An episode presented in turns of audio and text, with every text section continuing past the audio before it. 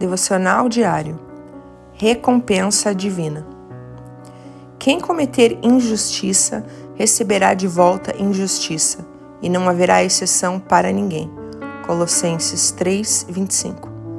Esse texto nos ensina que devemos descansar na justiça divina.